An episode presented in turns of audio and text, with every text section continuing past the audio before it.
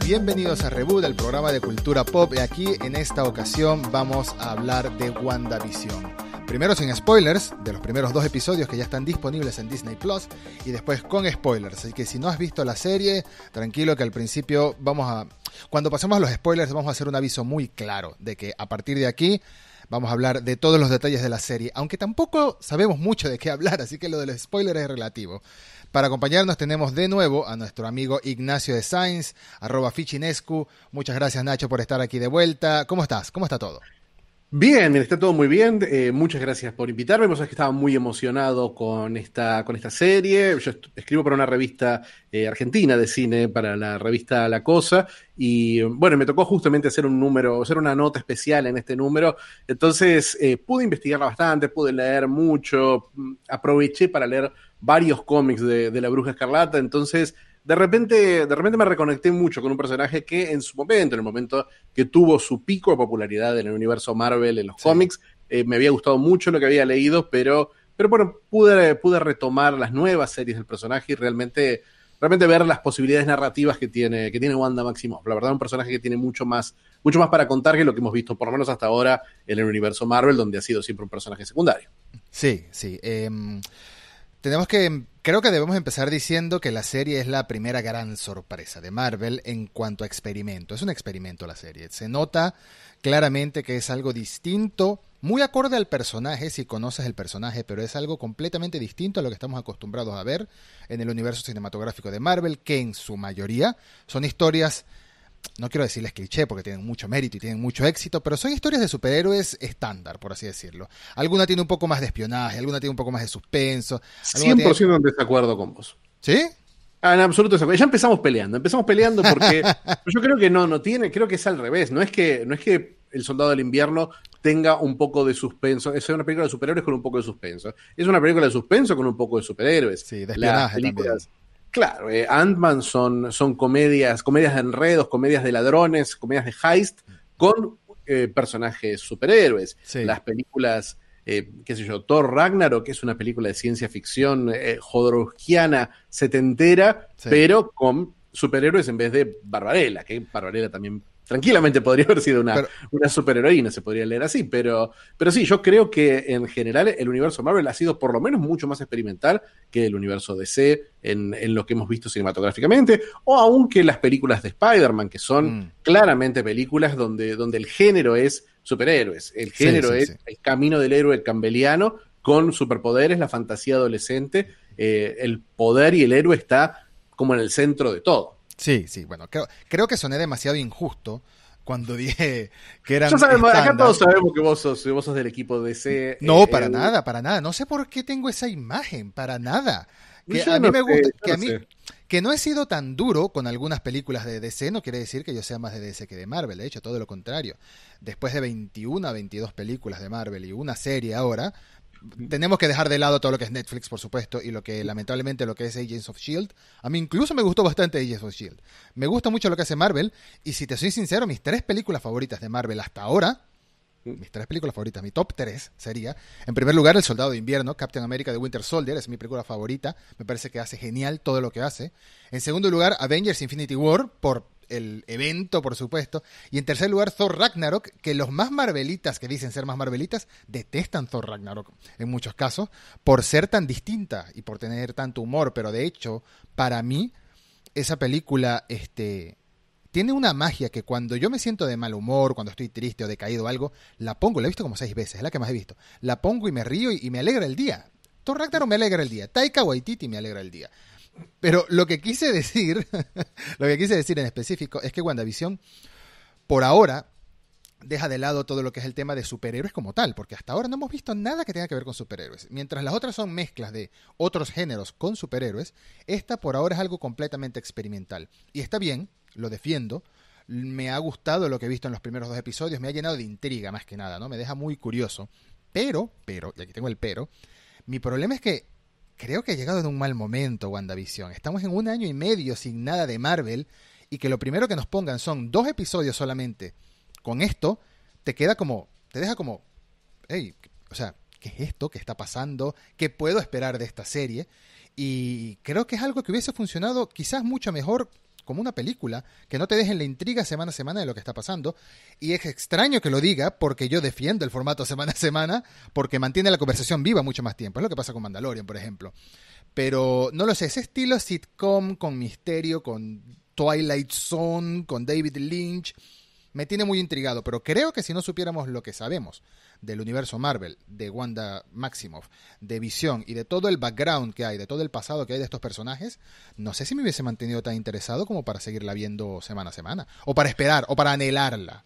Semana a semana. Yo creo, creo que hay que tener, mira, creo que primero hay que tener una inversión, eh, cierta inversión en los personajes, en la historia de amor de los personajes, más aún que saber lo que pasa en los cómics, te tiene que haber pegado, tiene que haber afectado de alguna forma la relación de Wanda y Vision dentro de, dentro de las películas anteriores de Marvel. A mí, mm. personalmente, es algo que en los cómics nunca me cerró del todo la relación de WandaVision. Es más, es algo que en los cómics no existe hace básicamente hace 20 años como mínimo, hace 30 años que no existe la relación de WandaVision en los cómics. Eh, y no es algo que sea parte de mi historia como lector de cómics, entonces no era algo que me enganchaba por ese lado, pero en las películas sí me gustó mucho. La química de Elizabeth Olsen y Paul Bettany desde el primer momento me resultó, me resultó efectiva y me gusta, me gusta que haya un aspecto romántico dentro de las películas de superhéroes. Creo que eso, eso es, paradójicamente un aspecto en el que DC para mí funciona mucho mejor que, que Marvel. Me parece que, por ejemplo, el corazón emocional de Wonder Woman con la relación de, la primera, por supuesto, la segunda me parece que ya se fue demasiado para ese lado, pero la, relación entre, entre Diana y Steve me parece que es lo que le hacía tener un corazón particular a la película, o aún la relación entre Harley Quinn y el Joker, me parece que humaniza mucho a los personajes que haya una relación eh, romántica, aún las películas de Nolan de Batman. Entonces, en Marvel, que Marvel es tan, es tan, tan, es como que tiene, un poquito de asquito a lo que son las relaciones eh, afectivas, eh, excepto que sean entre, entre bros, que en ese caso hay muchísimo, muchísimo amor, muchísimos abrazos y muchísimos reencuentros emocionales, eh, pero las historias de amor, las de la historia de amor, a pesar de que en la última Avengers hayan retomado la historia de amor de Steve Rogers, me parece que durante el resto de las películas siempre es como decían, bueno, hoy le gusta, le gusta Black Widow, mañana le gusta la sobrina de, de Peggy,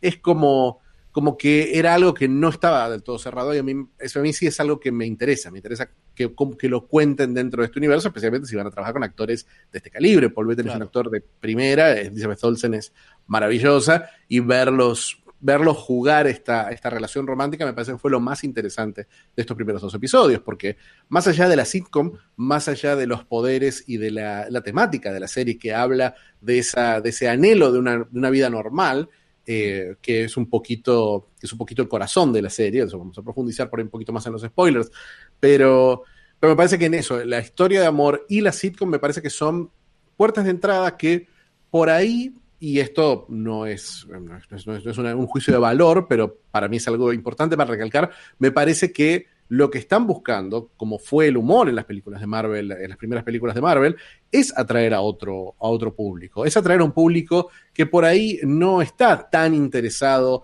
eh, que, le interesa, que le gusta toda la cosa superheroica, pero también le interesan otras cosas. Por eso, esa es la sensación que me da a futuro, en realidad, el universo Marvel. Me parece que eso fue un poco el atractivo de Capitana Marvel, más allá de la, de la historia, de la historia mm, eh, de superhéroes me parece que Capitana Marvel tenía esa idea de, la mujer empoderada, que fue algo muy atractivo para un público muy, muy grande. Me parece que en Black Panther esa visión de ciencia ficción, de, eh, esa África futurista, mm. me parece que fue muchísimo más atractiva que el drama de superhéroes. Una vez más, estamos hablando de una película en la que el villano enganchó más que, más que el héroe. Y eh, y me parece que eso es lo que, me parece que la próxima Thor están apuntando a eso. Me parece que Eternals es una película que apunta a una estética más experimental, especialmente habiendo visto las películas anteriores de Chloe Zhao. Y me, parece que eso es lo que quiere eh, decir eh, WandaVision. Y me parece que empezar de vuelta en el universo Marvel con esta, en vez de hacerlo seguro, que hubiera sido esperar hasta marzo, eh, hasta marzo, creo que marzo ya tienen lista Loki. No, en, marzo, en marzo llega marzo Falcon de América. Claro, podrían haber esperado, tranquilamente. Podrían haber pasado, empezado con esa y en mayo, junio poner la otra, total. Disney Plus tiene suficientes suscriptores, no se va a ir la gente de Disney Plus, especialmente mientras sigan la cuarentena. Mm. Creo que hay una decisión real de decir, vamos a empezar con esto, vamos a empezar el universo Marvel con una serie que tiene que ver con lo afectivo, que es una serie de televisión, es una serie de televisión, no es una película cortada en capítulos, que creo que es el gran logro de, Mandalorian. De Mandalorian tenía una sensación muy fuerte de cada episodio era algo autoconclusivo.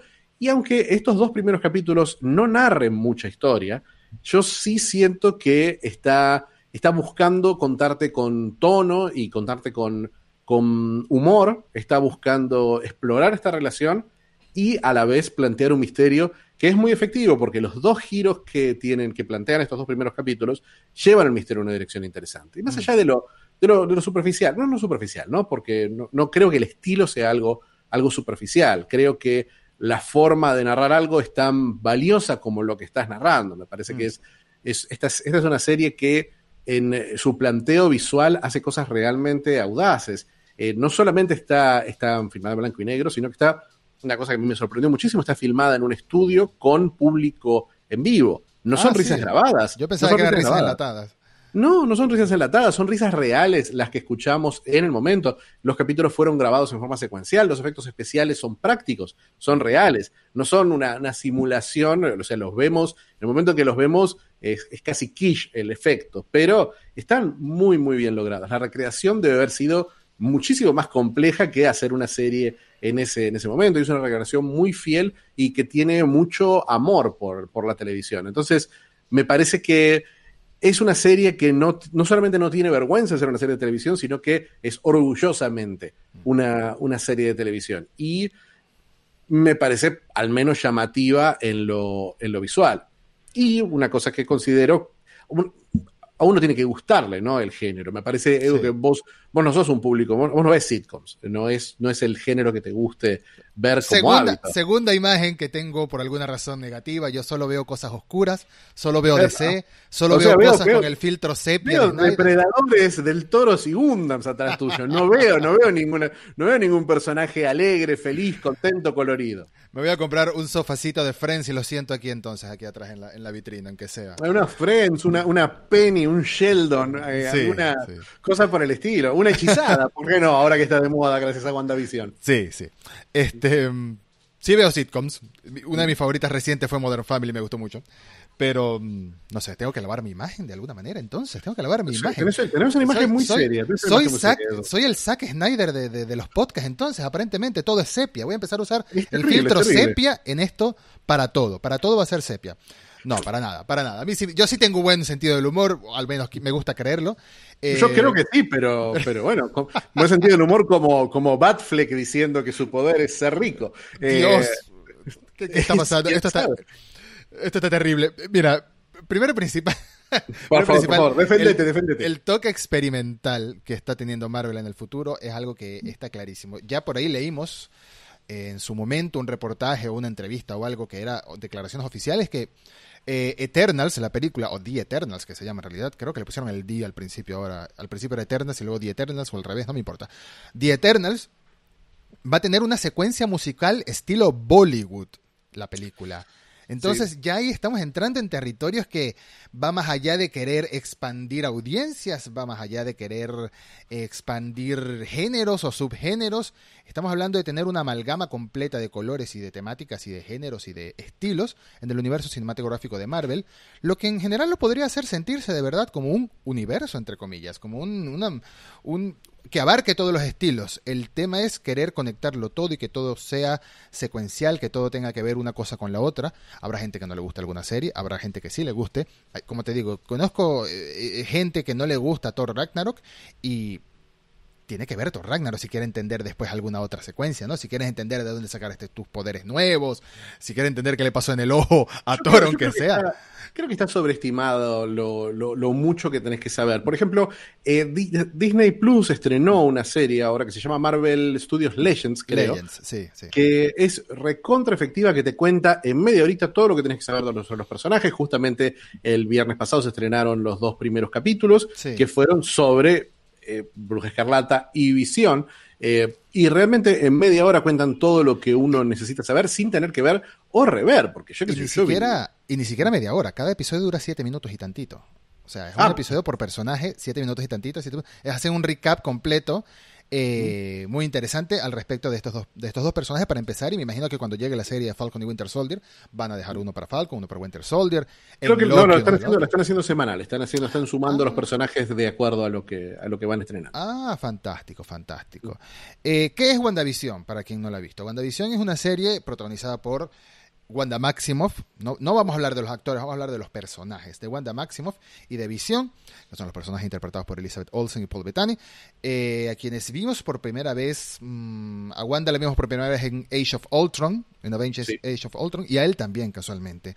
A él, eh, relativamente, a él lo vimos, él como la voz de Jarvis fue parte de, de, la historia desde la primera Iron Man.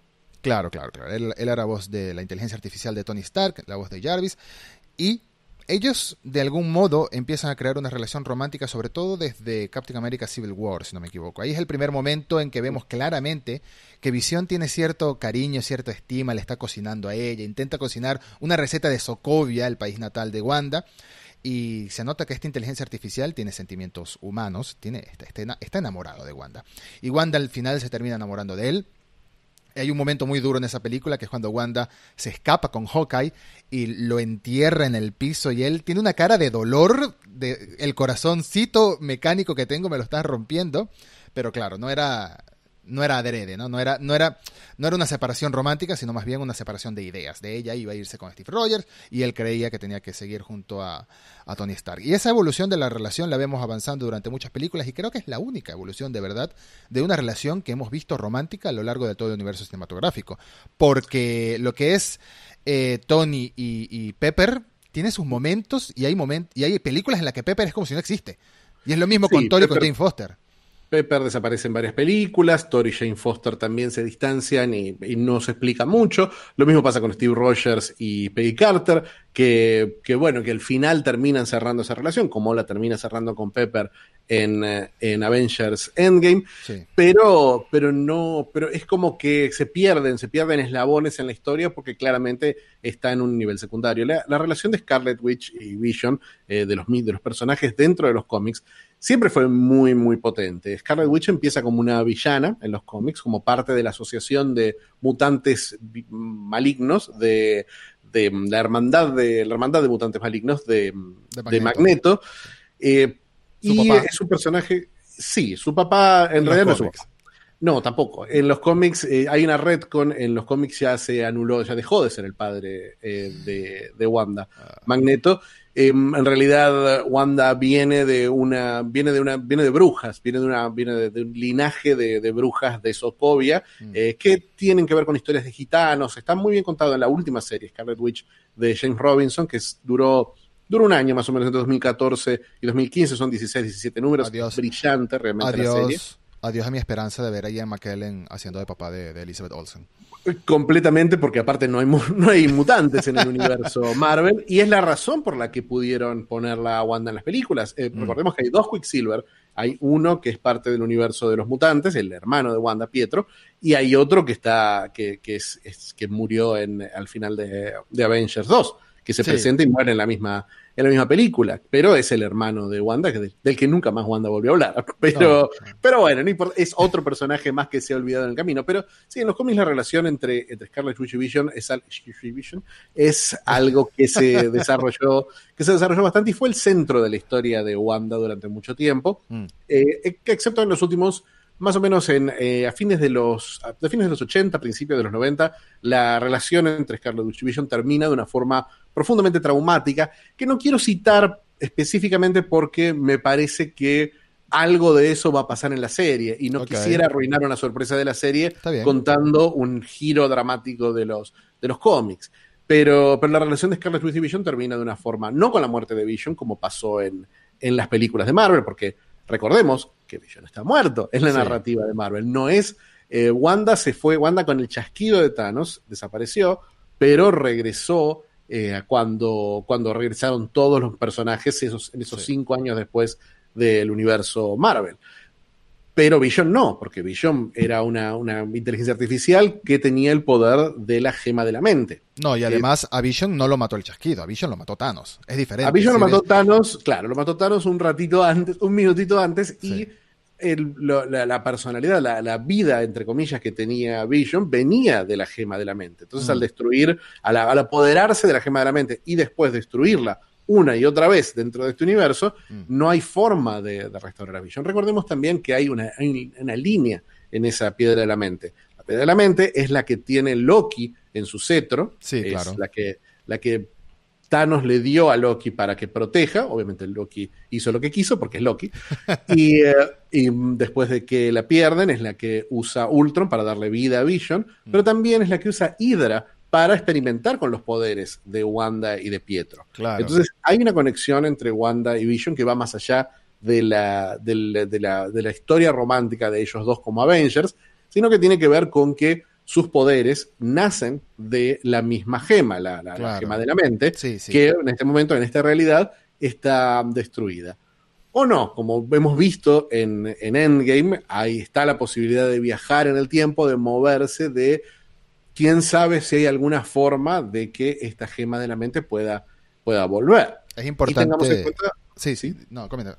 Tengamos en cuenta, no, tengamos en cuenta que, no sabemos qué, qué, pasa con la otra gema, la gema del alma, que mm. es la gema que había destruido eh, Black Widow, y que no sabemos qué, qué, se contará en la película de Black Widow, eh, mm. qué, qué, rol tendrá la gema del alma, o si lo tiene, porque sabemos que es una precuela Black Widow. Entonces, hay una serie de interrogantes que tienen que ver con el universo macro Marvel y con las reglas que abrió Endgame, con las posibilidades de viajes a líneas temporales paralelas desde las que podemos rescatar una gema. Si se pudo rescatar una gema, si se pudo rescatar a las gemas para poder anular el deseo de Thanos, mm. ¿por qué no se puede rescatar una gema para restaurar a Vision? ¿Y qué sabemos y, qué, y no sabemos realmente si la gema tiene algo que ver con el universo eh, que está creado en la serie? Sí, porque... Yo creo que estamos listos para ir para los sí, spoilers. Estamos listos para ir para los spoilers, pero antes quería mencionar dos cositas. Una se me olvidó, lamentablemente. La segunda cosita, la segunda cosita que quería mencionar es que excusas hay, excusas posibles hay para para traer de regreso a Vision. Incluso podríamos tirar de, de, de Shuri, la hermana de T'Challa, que estaba haciendo una especie de backup en la nube de, Visión antes de que Visión se, se, levantara y fuera a luchar contra Thanos directamente en Avengers Infinity War. Así que si quieren pueden hacer una excusa, pueden usar eso como excusa, decir, no, mira, logramos eh, rescatar la mente de visión y bueno, no, no, necesariamente está conectado a la gema del alma esta nueva visión, esta nueva visión 2.0, por así decirlo. Pero, ya me acordé de la otra cosita, así que no, no te preocupes. Pero también hay que recordar que WandaVision, como bien lo dijo Nacho, esto se vio en los trailers, todavía no hemos entrado en territorio de spoilers, pero estamos a la vuelta de la esquina de entrar. Eh, está desarrollándose en una especie de mundo que no sabemos si es real o no. O, parece una serie de televisión, mejor dicho, es una serie de televisión que, que, se desarrolla como una serie de televisión dentro de una serie de televisión. Es un poco confuso eh, de explicar, pero esto quiere decir que nace de la mente de alguien. Y si hay algo que tenemos que tomar en cuenta de los cómics, eh, sin necesidad de, irse a, la bibliografía completa de WandaVision, o perdón, de Wanda Maximoff, es que la Bruja Escarlata en los cómics tiene muchísimos más poderes de los que hemos visto hasta ahora en las películas de Marvel. En las películas de Marvel la hemos visto dar señales de que es muy poderosa. Primero fue, le dio la pelea a Thanos directamente, a Thanos con el guantelete completo, o le faltaba una, si no me equivoco. Eh, pero de resto es la única que podía calmar a Visión. Tiene muchos poderes que ella todavía no, no, se ha dado cuenta para mí. Y uno de ellos en los cómics es manipular la realidad o crear realidades distintas. Y ahí podríamos entrar en qué es lo que está sucediendo en WandaVision. Eh, también creo que vale la, vale la pena mencionar otro cómic en el que estaría inspirado en parte, o el que uno espera que está inspirado, la serie WandaVision, que es un cómic en el que Visión tiene, crea una familia.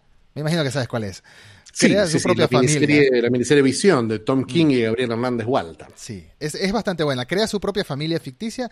Eh, bueno, no, familia como él, todos son como él, intentan vivir una vida normal de suburbios. Entonces, vemos una mezcla de inspiraciones, pero para mí, toda esta serie, apenas a sus dos episodios que han salido publicados al momento de grabar este episodio de Reboot, eh, vamos hablando más de realidades ficticias, vamos hablando más de que está sucediendo algo que hace creer incluso a Wanda y a Visión que están viviendo en este mundo eh, normal, en esta vida normal, disimulando al estilo de Hechizada, al estilo de las series de los años 50. Eh, Hechizada era uno y Mi Bella Genio era la otra, por ejemplo, ese estilo también van por ahí. Y bueno, a partir de este minuto, que no sé qué minuto será, pero a partir de este momento vamos a hablar full spoilers única y exclusivamente de los primeros dos episodios, porque hemos visto, al igual que todo el que haya visto la serie al momento de publicar este episodio de Reboot, solamente han salido dos episodios. Y entramos en territorio de spoilers. Nacho, ¿qué te parece el estilo y qué crees que esté pasando en este, en este mundo?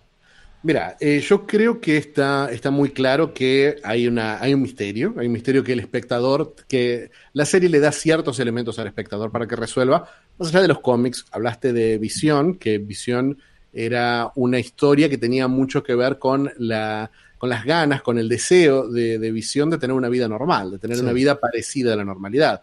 Eh, Visión se alquila una casa en los suburbios de, Virginia, se crea una familia que tiene, que comparte los mismos poderes que él, y eh, lentamente a lo largo de 12, de 12 episodios, la familia y su vida normal se deteriora eh, al, punto, al punto en el que en el que la serie se llega a preguntar si existe, si realmente la normalidad, lo que vemos como, lo que imaginamos como la normalidad, mm. no es una creación artificial en sí. Creo que ahí es donde está la genialidad de WandaVision, de crear, de tomar la sitcom como la, la vida maravillosa, la vida perfecta. Siempre la sitcom nos trató de vender eso sea Modern Family con sus familias que nunca tienen, parecen tener un problema económico y pueden dedicar el 99% de su tiempo a sus conflictos familiares y románticos, mm. eh, o eh, Hechizada, que también era una, una, parodia de la vida suburbana y de qué pasaría si esta persona que tiene un secreto eh, profundo, que es una bruja, viviera dentro de esta vida suburbana con un marido que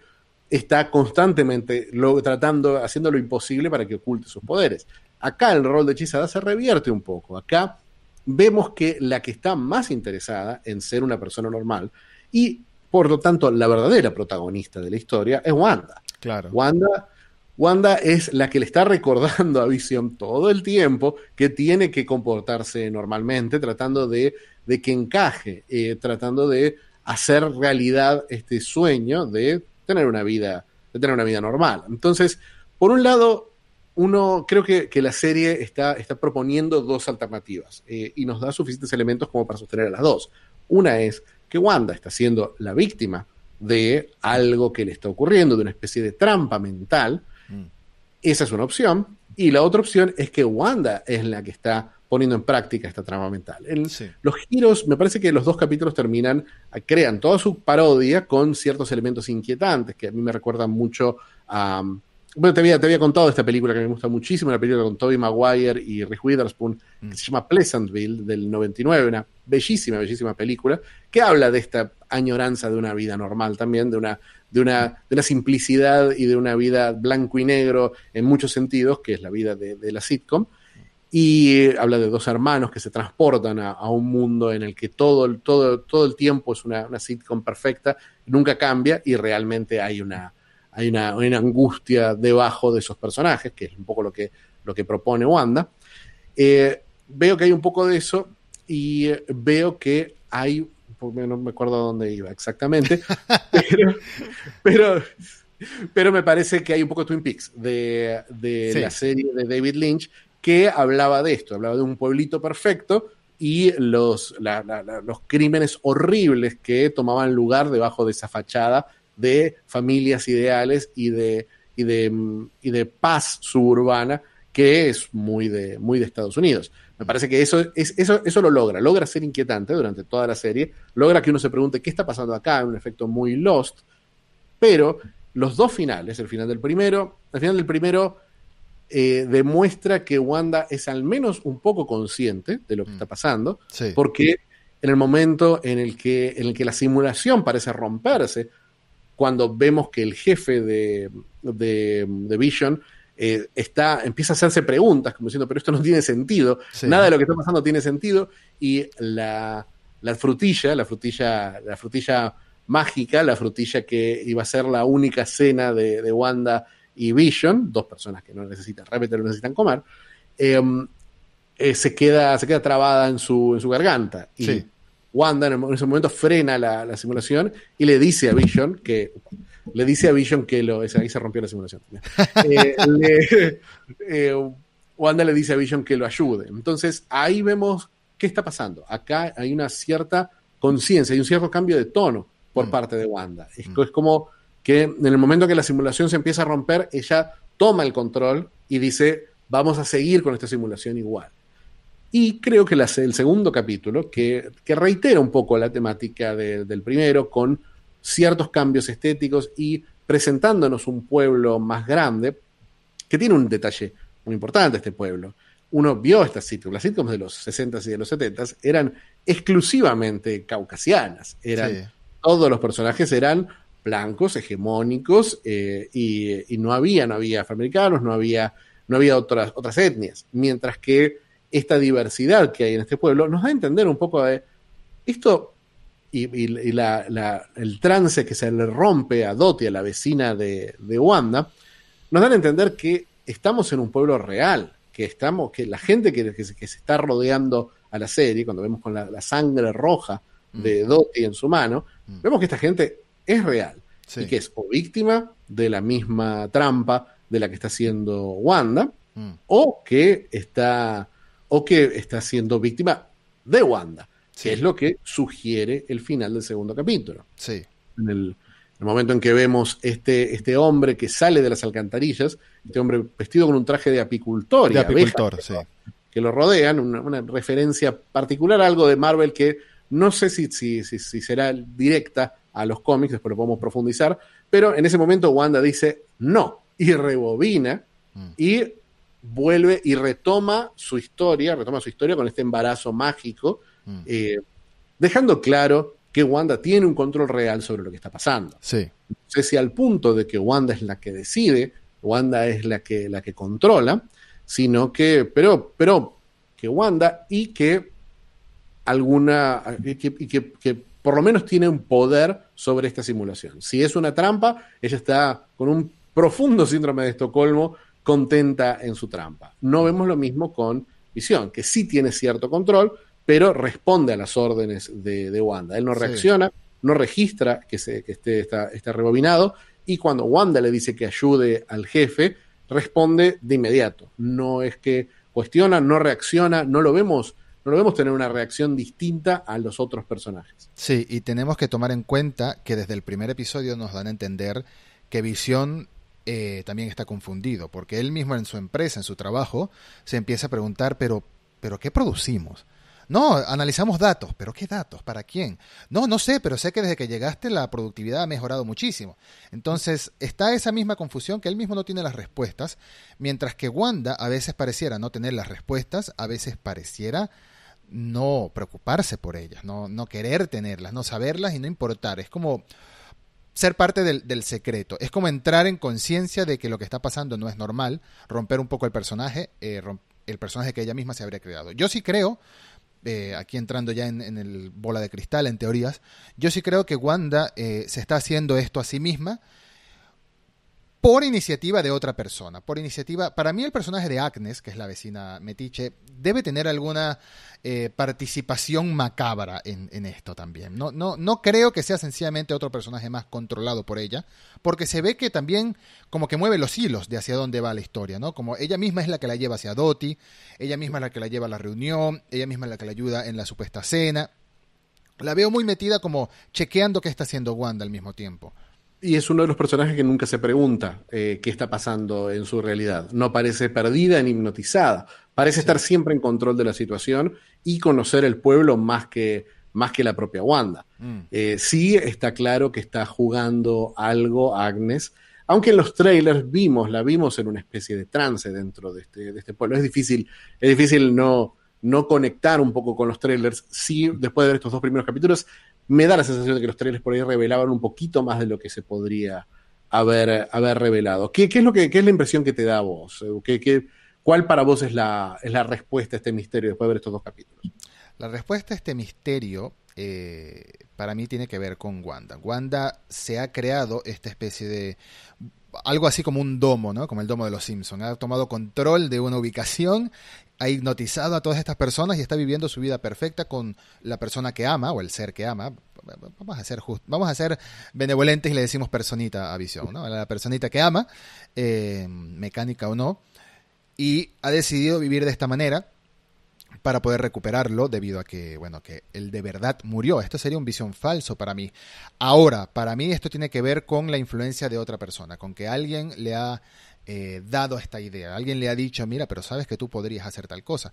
Ese alguien, para mí, eh, sería la, la, la, mente maestra, la mente macabra que querría tenerla ella aislada por alguna razón, ¿no? Alguna razón ya marveliana, digamos, quizás quiere absorber sus poderes, quizás quiere tomar control de ella. Sabemos, lamentablemente, por las cosas que se filtran o las cosas que se dan a conocer, que Wanda, es decir, la bruja escarlata, su personaje va a estar presente en la película Doctor Strange and the Multiverse of Madness, el multiverso de la locura que es la próxima película de Doctor Strange, y aquí estamos hablando claramente de multiversos, mientras que en WandaVision estamos hablando claramente de realidades. Entonces, aquí hay un, aquí hay un conflicto, no un conflicto, aquí hay una similitud en cierto modo de lo que está pasando en un mundo a otro. Y me tiene muy curioso el hecho de que aparentemente las personas alrededor de Wanda, las personas que la quieren a ella en el mundo real, se están preguntando quién le está haciendo esto a ella, ¿no? Porque en el segundo episodio vemos cómo se suena esa radio y se escucha una voz que no logro identificar de quién es, no sé. Es Jimmy Woo, es el agente del FBI que interpretaba a Randall Park en las películas de Ant-Man. Imagínate, bueno, ese es Jimmy Woo, el agente del FBI que interpretaba a Randall Park en las películas de Ant-Man. Muy random que aparezca en esta serie, pero es el que más está o menos, Más o menos porque estamos viendo, vemos que hay una organización que, vemos un logo sí. repetido varias veces, lo vemos el logo, en el el logo de Sword, sí lo vemos el logo de Sword, que claramente, sin, sin, sin tener, no es necesario saber lo, los cómics para entender que hay una relación entre Sword y Shield. Sí, claro.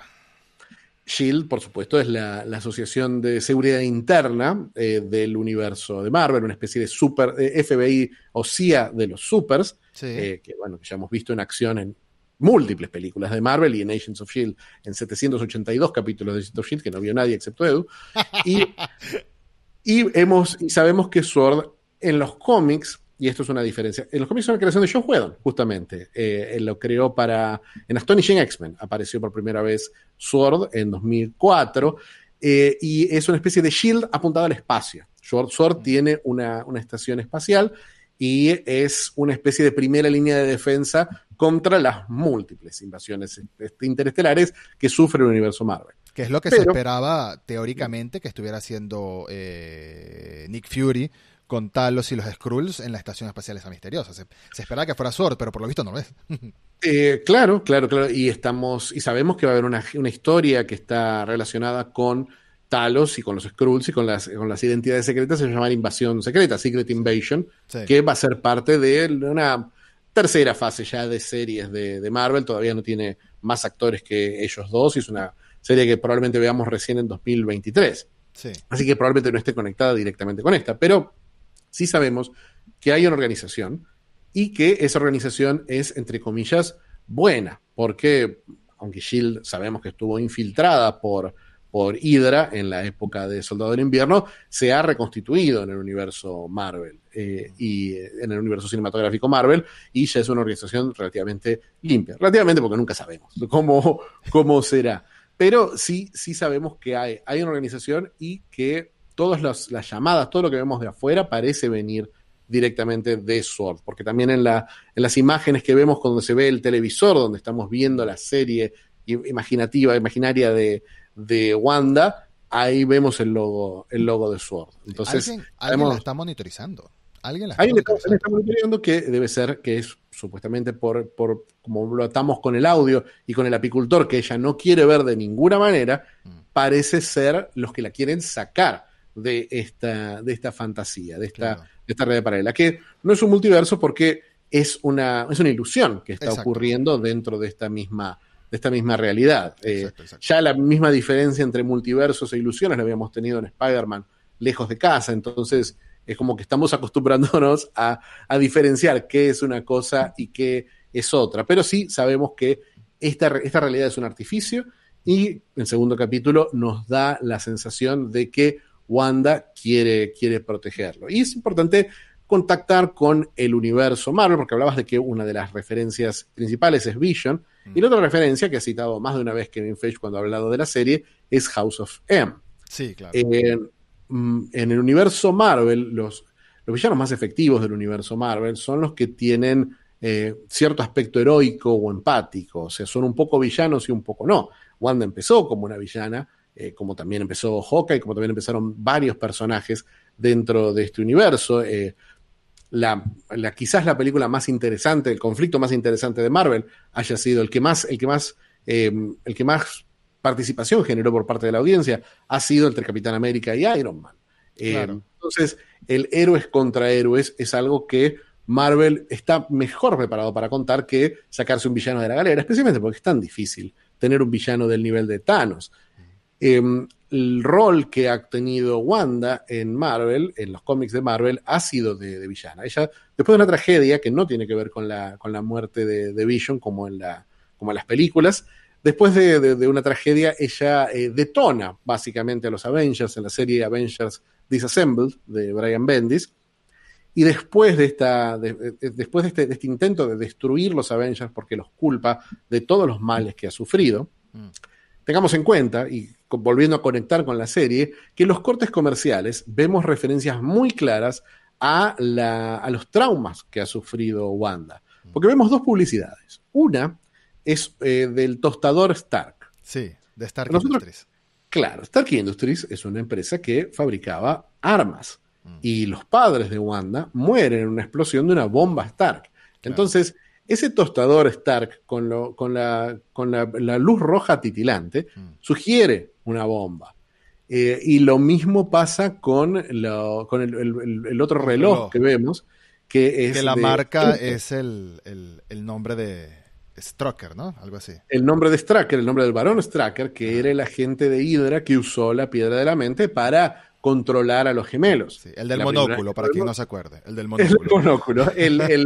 El, alemán del monóculo era el varón Monstracker, que, que, bueno, que lo vimos en, la era de Ultron. Entonces no sería raro que veamos de alguna forma en los, en los cortes comerciales, sigamos viendo toda este, esta, esta acumulación de dolor que hace que Wanda canalice la historia así. En los cómics Sabes que noté, noté lo de Stroker, claramente, pero no había notado la referencia a Stark como, como la bomba que mató a los padres. Tienes toda la razón. Las publicidades tienen que ver con los dolores de, Wanda de una manera muy sutil. Recordemos que Wanda en, la era de Ultron empieza como una villana y con un odio profundo hacia Stark, específicamente hacia Stark, que tiene que ver con la culpa de Stark, porque de eso se trata la era de Ultron. Se mm. trata de Stark tratando de, de, limpiar sus culpas. Es todo, todo el primer arco de Tony Stark dentro del universo Marvel. Eh, esa, hasta que llega hasta a una especie de paz en Civil War. Entonces, me parece que están esos, toques traumáticos. En los cómics, ella destruye a los Avengers como una villana sorpresiva dentro de esta serie Avengers Disassembled, y después pasan a la gran referencia que hacía Kevin Feige, que es House of M. En House of M, eh, lo que hace Wanda es crear una realidad paralela que ocupa a todo el universo entero. Eh, no, es que, no es que Wanda crea un pueblito de realidad paralela, Wanda crea un mundo en el que todo es distinto, eh, en el que los héroes están, eh, el mundo es súper próspero y los héroes están divididos como en casas tipo Game of Thrones.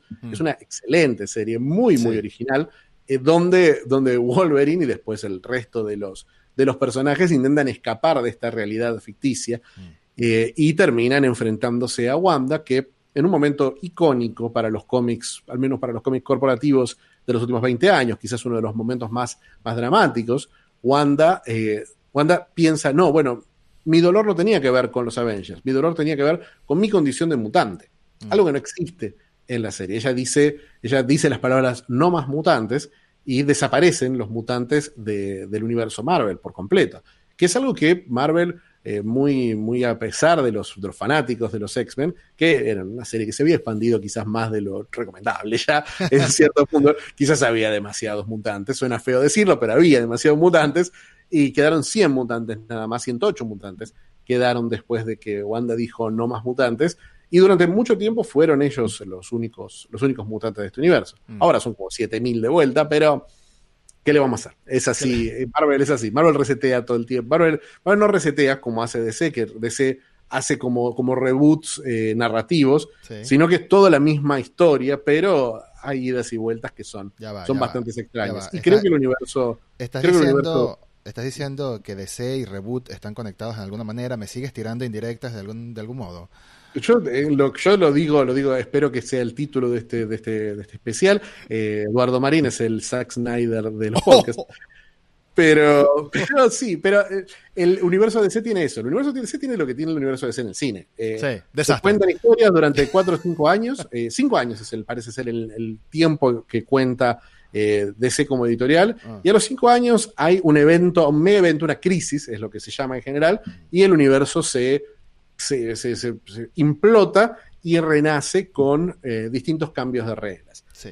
Marvel no hace eso y está claro que el universo cinematográfico Marvel tampoco lo va a hacer. No, no lo va a hacer, no le hace falta. Tienen 21 películas y ahora una serie trabajando en una historia lineal, entre comillas, o al menos coherente y consecuente, que no le hace falta hacer un reboot.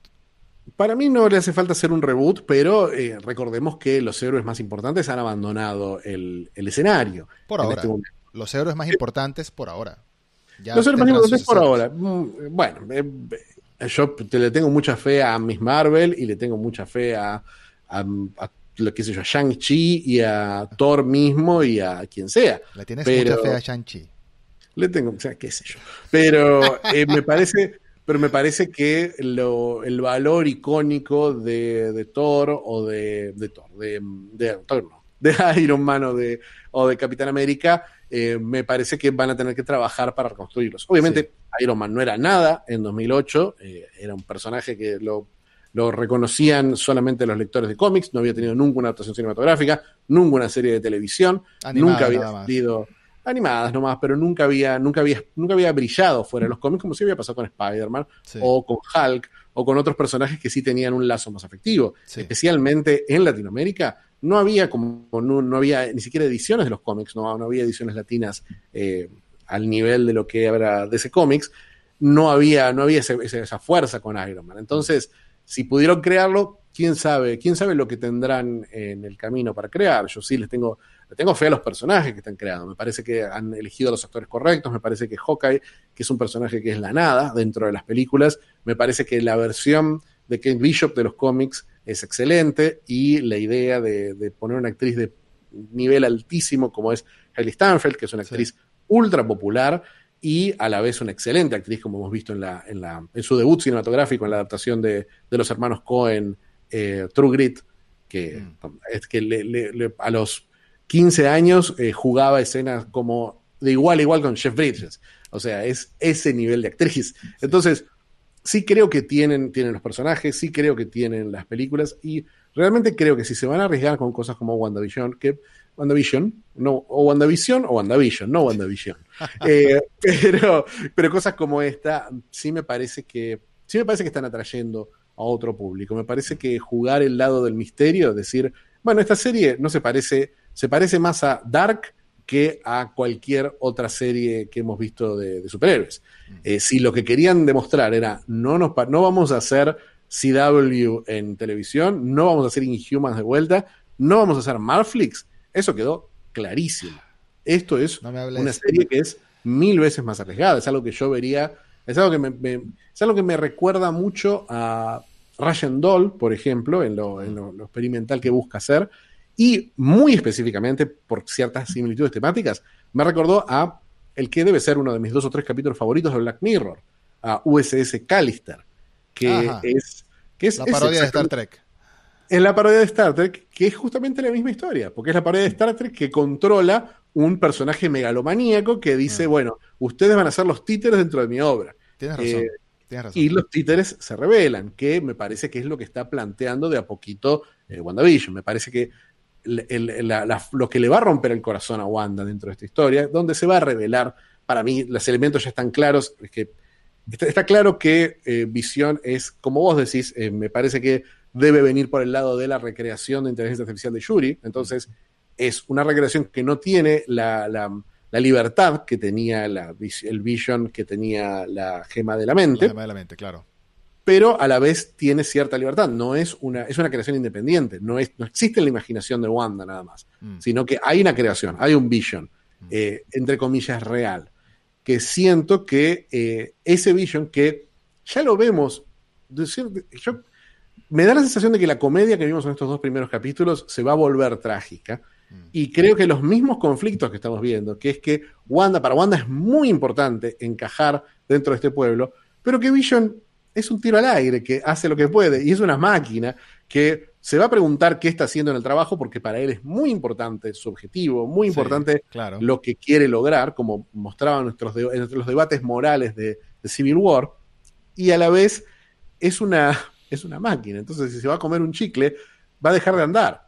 Eso es una metáfora muy efectiva de lo que está, de lo que está pasando. Cuando Vision quiere convertirse, quiere ser normal, no puede, porque no es normal. No es normal. Y al fin y al cabo, la normalidad es una idea eh, que en sí es ligeramente, ligeramente tóxica, porque la normalidad tiene que ver con, con romper, eh, con, con, negar, con negar las diferencias, con negar la diversidad, con, negar, lo, individualismo también, el individualismo.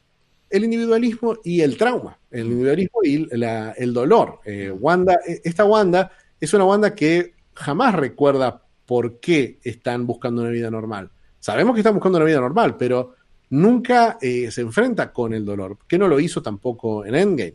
Vimos una pequeña escena en la que ella y Hawkeye eh, recuerdan a sus, a, sus, a sus seres queridos caídos, pero, pero bueno, pero eso no, no, fue un proceso como el que vemos pasar a, Black Widow durante, durante Endgame.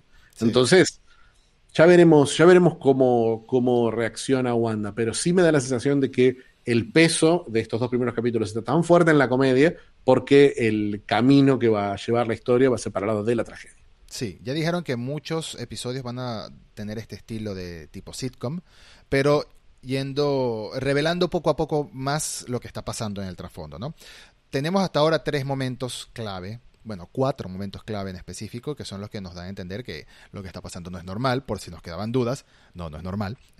el primero este, fue el del jefe de visión ahogándose, que me pareció clave también a nivel de fotografía, a nivel de dirección del episodio, cómo cambió el estilo sitcom, las tomas de sitcom clásicas, a un enfoque más cercano, un pequeño zoom muy lentito a la cara de, de, este personaje de la actriz de That 70 Show, que se me olvidó por completo, cómo su tono de voz va cambiando de deja, de stop it, stop it, stop it, stop, a un manera más macabra, muy lenchiano, muy de Twilight Zone por completo. Me recordó demasiado de Twilight Zone a las clásicas, ¿no? Sí. Eh, ese es uno de los momentos claves que rompe, como decía Nacho, rompe la, la, ilusión. El segundo, por supuesto, es cuando salimos de la imagen, entre comillas, del televisor, vemos el control remoto, vemos el logo de Sword. El tercer momento es la radio, la radio que empieza a decirle, Wanda, ¿quién te está haciendo esto? Porque le preguntan literalmente, ¿quién te está haciendo esto? No, ¿por qué te estás haciendo esto? Ahí nos hacen dudar, por un lado, de que podría ser momento más. El momento del beekeeper, ¿no? del, del, del apicultor, sé que me estoy saltando un momento, pero ya. El momento del apicultor que sale, que tiene esa eh, eh, expresión macabra detrás del velo de ante las abejas. No sabemos quién es, no sabemos por qué sale de la alcantarilla, pero sea lo que sea. Otro registro visual también. Vemos lo mismo que decías de la escena final con el jefe. Mm. Vemos que la cámara se empieza a comportar de otra manera. Vemos algo más clásicamente cinematográfico en los movimientos de cámara cuando salen de la casa en esa escena. Sí, sí, sí, sí, sí. Y ahí esa es la, gran revelación. Si nos quedó dudas de que cuando Wanda le dice a Visión, ayúdalo, como una especie de orden, como que volvamos a la normalidad que estamos creando, esta segunda no, no, no, nos, nos debe quitar cualquier duda de que Wanda está involucrada en esto. Para mí Wanda está involucrada en esto de algún modo, o lo desea o lo creó, o lo desea mantener o lo creó. Como dices tú, un síndrome de Estocolmo, o lo creó ella misma, porque el hecho de rebobinar el tiempo a su propia voluntad y volver hasta el punto en el que están dentro de la habitación antes de que suceda todo eso, se le ocurre de algún momento, bueno, vamos a crear, eh, vamos a dar un salto temporal, vamos a darle otro, vamos a darle color a esta imagen, ¿no? para que sea menos tétrica, porque ya habíamos tenido un par de puntos perturbadores de que es el pequeño helicóptero de juguete. Ese es el que, para mí eso tiene mucha importancia ese momento. ¿Qué, ¿Qué importancia tiene para ti ese momento? Tiene, primero vemos una reacción de Wanda en la que está confundida no sabe qué representa este helicóptero. y el color del helicóptero es una cita directa a algo clave del universo Marvel. Mm. Son los colores, son los colores de la armadura de Iron Man. Son los colores de la armadura, sí, es rojo y amarillo. Es el rojo, no es, no es rojo y amarillo, es ese rojo y amarillo mm. exactos de, Iron Man o de alguna forma relacionado con Stark. También sabemos que también tenemos las publicidades, que son otros momentos que no sabemos en qué punto están, porque vemos la historia siempre a través de los ojos de Wanda o de Vision. Pero esos son los únicos momentos en los que salimos de la historia.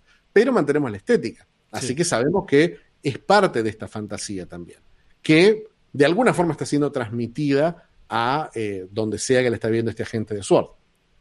Pregunta, si tuvieras que teorizar mm. qué está pasando, o sea, así la misma pregunta que me hiciste tú a mí, te la hago yo a ti ahora.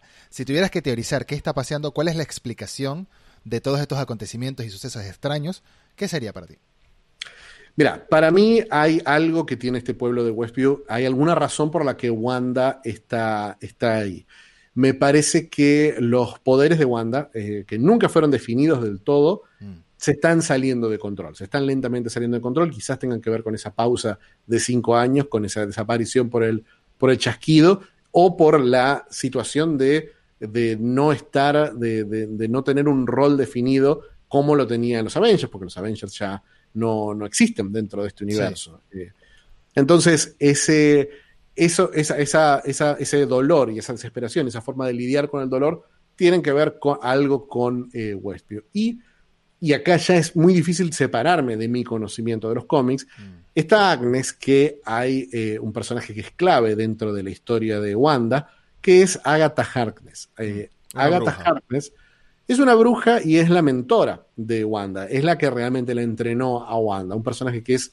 se vuelve muy, muy importante pero que, al menos en los cómics, ha tenido un rol siempre positivo. Siempre, siempre Agatha ha sido casi la conciencia de, Wanda. Siempre medio, siempre medio brujilda, ¿no? Siempre como Doctor Strange, un poco, un poco impredecible, pero dentro de todo un personaje positivo dentro de la vida de Wanda. Mientras que acá vemos lo que vos marcaste de ese personaje, que hay algo de control y es parte del misterio. Pero creo que hay suficientes creo que hasta ahora Marvel, cuando ha adaptado cómics, siempre nos ha sorprendido. Siempre, especialmente con, todo lo que es la, saga del infinito, ha usado, ha remixado elementos de la saga del infinito para llevarlos a una conclusión, honestamente, mucho más satisfactoria de cualquiera de los cómics de la saga del infinito. me parece que nunca los cómics de Marvel se atrevieron a hacer algo como que todos los personajes del mundo desaparezcan cuando desaparecieron, cuando, cuando Thanos da el chasquido, los personajes están dentro de la gema. Los personajes entran a la gema y los sacan directamente. Mm. No existe un, este, este, este, robo, este, este heist temporal que hacen y cinco años perdidos que obviamente van a ser van a tener un peso enorme dentro de la narrativa de Marvel, mm. saber que hay personajes que, qué sé yo, que tenían un hermano mayor que de repente es tu hermano menor cuando vuelve. Esas cosas eh, me parece que me parece que esas son las cosas con las que Marvel nos sorprende. Entonces, creo que tenemos elementos de Vision, creo que tenemos elementos de House of M y creo que tenemos a Agatha Harkness como un elemento clave. Y probablemente Doctor Strange haga algún tipo de aparición. Yo no dudo, hemos visto varios personajes del universo Marvel en los trailers. Hemos visto, por ejemplo, a la amiga de, Jane Foster de, de Thor. Escuchamos a Jimmy Woo en la radio. Entonces, esos pequeños elementos me parece que van a, van a unirse de una forma satisfactoria. Lo que, lo que, la sensación que me da en estos dos primeros capítulos, que es que como Wanda eh, y como Agatha Harkness, Kevin Feige está en control de esta, de esta ficción. No está, no está tirando tiros al aire, no está improvisando, que es lo que se sentía mucho en las series de Marflix y en las series de Jeff Loeb de Marvel, de Marvel TV donde se sentía que estaban tirando elementos al aire para ver qué pasaba. Mm. Me parece que este es un misterio, no es Lost, es un misterio con una resolución muy clara. Y están dando los elementos necesarios en cuentagotas como para que digamos, puede ser A, B o C. Pero va a ser lo que ellos dicen que va a ser. No, no va a ser una no va a ser un misterio, digan, bueno, veremos qué pasa con esto. Sí, o, sacas tus propias conclusiones, cada quien, cada espectador que decida lo que es. No, acá, hay una respuesta.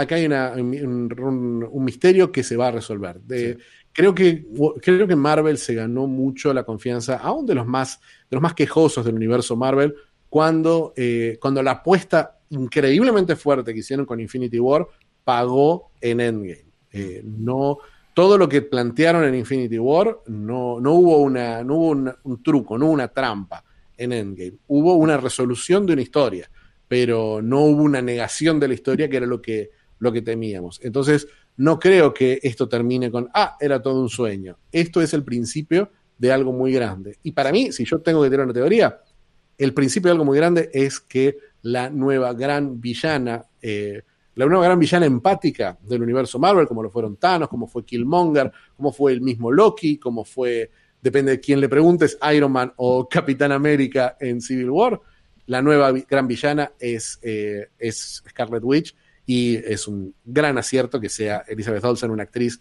enorme. Sí, mira, y esto es algo, eso que acabas de decir, es algo que yo vengo diciendo. Quien, quien me escuche eh, hablar en podcast, desde, desde mi podcast anterior, desde Yardamitas incluso, quien me haya escuchado, siempre yo he pensado que la próxima gran amenaza que iba a venir al universo Malver, porque tenía el potencial, era Scarlet Witch.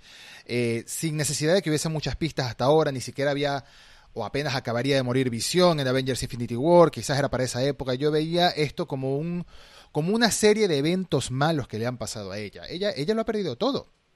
Lo ha perdido todo, tiene podría ser un cliché, pero tiene todo para convertirse en una villana por el simple hecho de haberlo perdido todo, por un lado, perdido a su hermano, perdido a su mentor si lo llegó a querer en algún momento a Tony Stark, perdido a, su al amor de su vida que es Visión y por el otro, un poder incontrolable que ella todavía no sabe hasta qué punto llega, ¿no? No sabe, no sabe hasta cuánto tiene ese poder, no sabe, no es que no sepa controlarlo, es que no tiene claro cuán grande es su poder, ¿no? Es, algo que me recuerda, en muy cierto modo, creo que es una comparación muy sacada de, muy sacada de repente, pero me recuerda un poco a Legión, a la serie Legión, que era también comienza la primera temporada, como un personaje que no tiene claro el nivel de, el nivel de poder que tiene y por qué quieren aprovecharse de él y por qué quieren utilizarlo, ¿no? Legión es una serie que fue un poco menospreciada, pero a mí me gustó, a mí me gustó sobre todo las primeras dos temporadas y porque Aubrey, Aubrey, ¿cómo se llama ella? Ay Dios, se me olvidó el nombre de la actriz. Aubrey Plaza. Aubrey Plaza. Aubrey Plaza lo hace fantástico en toda la serie. De hecho, creo que todos los actores lo hacen fantástico en la serie.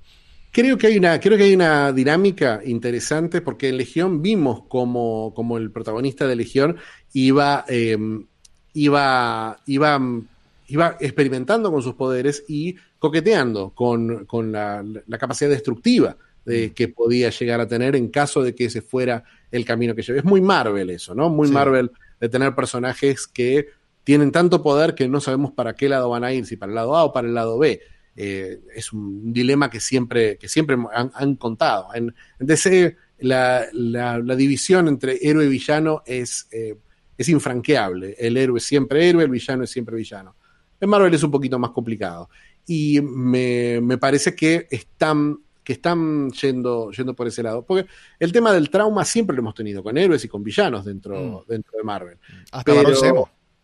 ¿Cómo? Hasta Barón Zemo. Barón Zemo. Traumas muy claros lo hemos tenido ahí, pero también eh, lo hemos tenido con Tony. Sabemos que el dolor y el, miedo y la culpa lo han hecho tomar pésimas decisiones, lo han hecho ser el villano de su propia película. Eh, lo vimos con Thanos. Thanos no es un personaje, las motivaciones de Thanos tienen que ver con el trauma. Eh, Black Widow es un personaje que fue villana por su trauma y fue heroína por su trauma también. Mm. No, me parece que la relación de, los personajes, especialmente de los personajes femeninos de Marvel con el trauma, eh, más allá de que, de que sí, que se puede interpretar como un cliché, me parece que el uso de, Elizabeth Olsen, que quizás hizo la mejor serie que yo he visto en mi vida sobre el trauma, que es eh, Full House. Sorry for. Ah, no, esas son las hermanas. Esas son las hermanas. el trauma vino después para ellas. Eh, la, serie se llama Sorry for Your Loss, es muy, muy buena. Es parte de Facebook Watch. Es más, se puede ver gratis en Facebook si buscan Sorry for Your Loss. Son dos temporadas. Gracias, Mark. Es una comedia negrísima sobre, sobre el dolor y sobre tratar de superar la muerte de un ser querido. Es eh, brillante y hay mucho de lo que vi en clave de comedia negra en Sorry for Your Loss. Acá lo veo en clave de sitcom en, en WandaVision. Me parece me parece que hay un camino posible. Y sí, creo que Legión tiene mucho que ver en, términos estéticos. Mm. Quizás el, gran problema para mí de, Legión era que eh, no, había, no había mucho límite, no había mucho... Me, parece que la estética se llevaba por delante absolutamente todo lo demás. A mí me encantaba el apartado visual de Visión, de Legión. El apartado visual era, era increíble, pero había un momento en el que era solamente el apartado visual, era un mm. videoclip.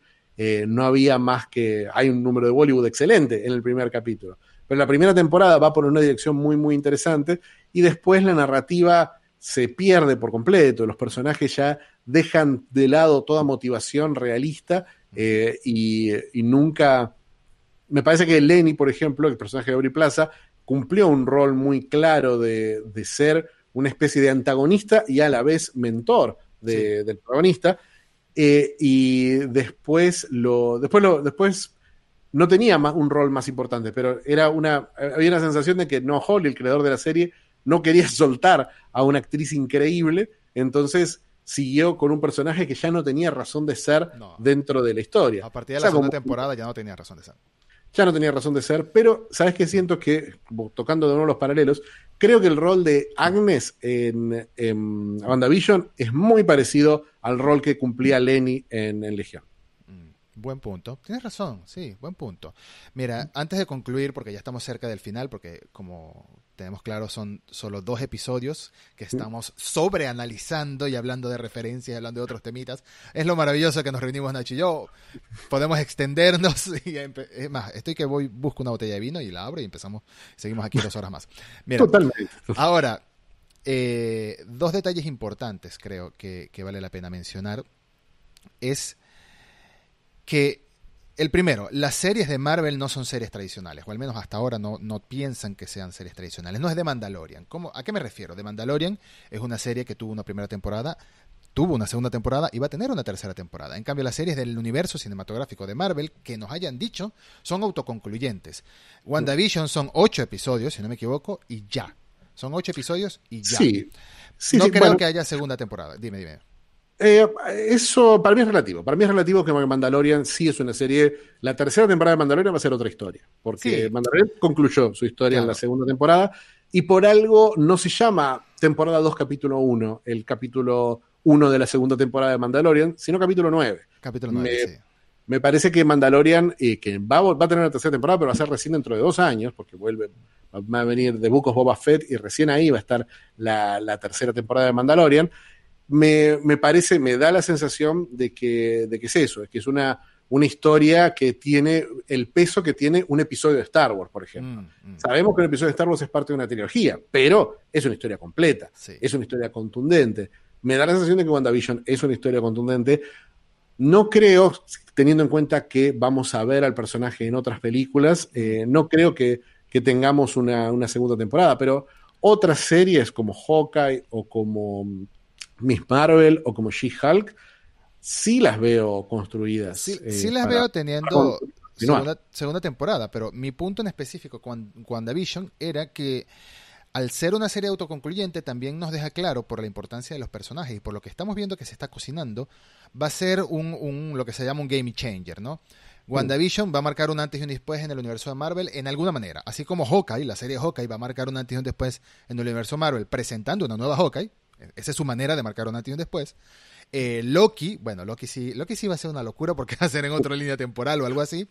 En Falcon and the Winter Soldier quizás suceda algo que marque un antes y un después, en Secret Invasion, etcétera, etcétera. Van, eh, aunque son series, siguen siendo episodios en el universo cinematográfico de Marvel a gran escala.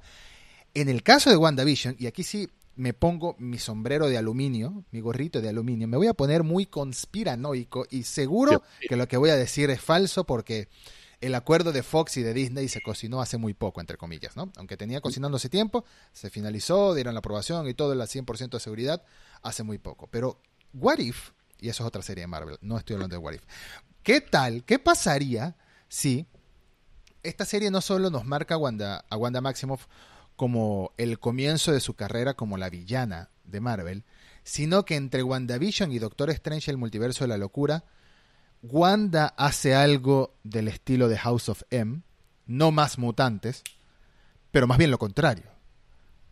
No, tiene razón. O sea, me parece que he escuchado esa teoría, pero me parece, me parece que no tiene, no tiene razón de ser. Me parece que no, no, ¿por qué se necesitaría, por qué existiría el concepto de un mutante?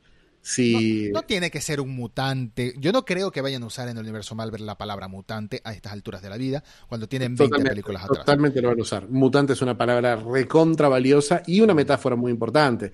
Me parece que el mutante. Eh, me parece que el, mutante dentro de House of M es importante porque el mutante es. Uno no elige ser mutante. Uno nace mutante y, bueno, y no, no, tuvo, no tuvo opción. No hay un culpable de que uno sea mutante. Entonces, ese es el dolor de Wanda en House of M. Es decir, nunca voy a ser normal porque, porque fue imposible para mí nacer normal. Entonces, el nacimiento de mutantes puede ser un accidente. Lo que pasa es que para que me parece que puede llegar, puede llegar a tener algo que ver con la, la, pausa esta de los cinco años y hasta puede llegar a tener que ver con los poderes de Wanda y con que de alguna forma manifieste una una modificación genética. Yo creo. Pero, pero no, me parece, no me parece que sea por el lado de House of M que sea intencional, porque ¿por qué Wanda querría eh, que. ¿Por qué Wanda querría que hubiera, que hubiera mutantes si Wanda no es mutante? Claro, Wanda no es mutante en el universo de Marvel porque ella más bien fue producto, o nos dan a entender que es en parte producto de los experimentos con, con la gema de la mente. Pero yo sí estoy convencido de que los poderes de Wanda van a generar o son parte de la excusa para traer a los mutantes al universo cinematográfico de Marvel. Son parte de la excusa. O sea, son parte de la fórmula que va a usar Marvel, que deben estar Kevin Feige y todos viendo con, como el meme del de, community del tipo de community community no de, de Always On is Always On en Filadelfia creo que es la segunda vez que hacemos referencia a este meme hablando del podcast por cierto. es muy importante con toda la conspiranoia eh, creo que Wanda está involucrada en la excusa para traer a los mutantes al universo cinematográfico de Marvel de alguna manera, tanto Wanda como Doctor Strange. Y quizás veamos un primer paso hacia ese futuro en esta serie, pero en Doctor Strange, el multiverso de la locura, va, a haber un antes y un después muy grande para mí. Eh, yo creo que el, yo creo que Marvel es muy inteligente con lo que hace porque tiene, tiene claro no solamente lo que son sus héroes, sino que lo que representan sus héroes. Me parece que me parece que no tomarían, porque me parece que con, lo que hicieron con Capitana Marvel y con Black Panther, de decir, mira, estos héroes tienen un valor muy importante para la gente en el mundo real, sí. metafórico, es decir, bueno, este héroe representa un África, una África eh, heroica. Mm. Eh, este, este, esta heroína representa un empoderamiento. Entonces, más allá de que uno acepte o no acepte esa, ese, ese, punto de vista, en mi caso para mí es es más valioso en el cómic que en las películas. Me parece que las películas se fueron muy para otro lado con los dos personajes. Eh, me, da la sensación de que Marvel no va a, romper el poder metafórico de los mutantes. El mutante es el. el mutante es el que, el que se identificó. Todo el lector de cómics que se sintió que nació diferente eh, y, por eso se, se, veía discriminado, vio un poder metafórico en los mutantes muy grande. Eso Marvel no lo va a cambiar jamás. El denigrado. Los mutantes, no van a ser, no van a ser no van a ser una cosa de laboratorio, van a ser algo, van a ser algo genético. No puede ser una opción, no puede ser una creación, no puede ser algo que se prende y que se apaga. Tiene que ser algo, algo permanente y real. Así que yo creo que lo van a atar a alguno de los fenómenos que tienen que ver con el universo. Me parece, me parece que, por ejemplo, me parece que Capitana Marvel, eh, al, plantearse en esos 90, en esos early 90s, me parece que, nos, nos, abría una línea temporal posible para que mañana podamos tener un Wolverine de 30 años y que tenga lógica como, como personaje. No puede venir, no, puede, no pueden nacer ahora los mutantes, no pueden, no pueden ser una creación casi imaginaria o paralela de, de, de Wanda. Me parece que al abrir las puertas a los universos paralelos, sí podemos tener cosas que no estén planteadas en las 22 películas anteriores del universo de Marvel y podemos sacarnos cosas de la galera. Me parece que también eh, es imposible que Marvel no haga un guiño a los mutantes de Fox, porque son de ellos. ¿Por qué no los va a hacer? Y porque eh, ya dijeron que van a meter a Deadpool.